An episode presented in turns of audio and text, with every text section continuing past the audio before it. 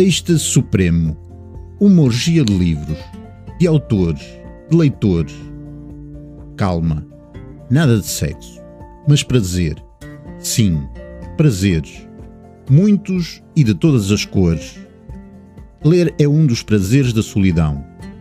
Ler conduz-nos à alteridade.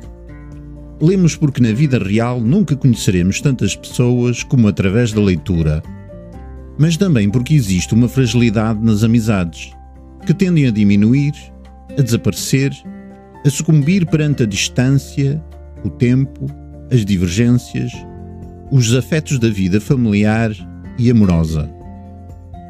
Assim nos ensina o mestre Harold Bloom.